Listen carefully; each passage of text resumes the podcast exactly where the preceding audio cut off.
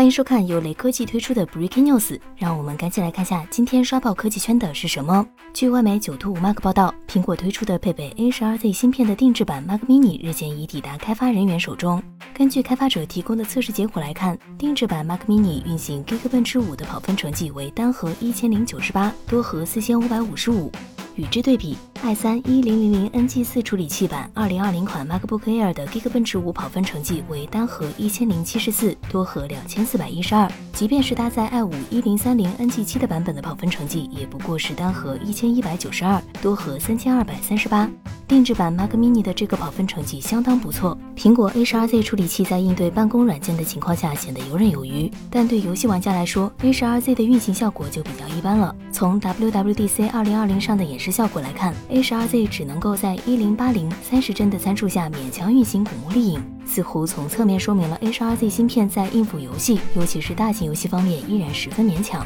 只是作为生产力工具而非娱乐平台的话，定制款 Mac Mini 基本还是能满足客户的需求的。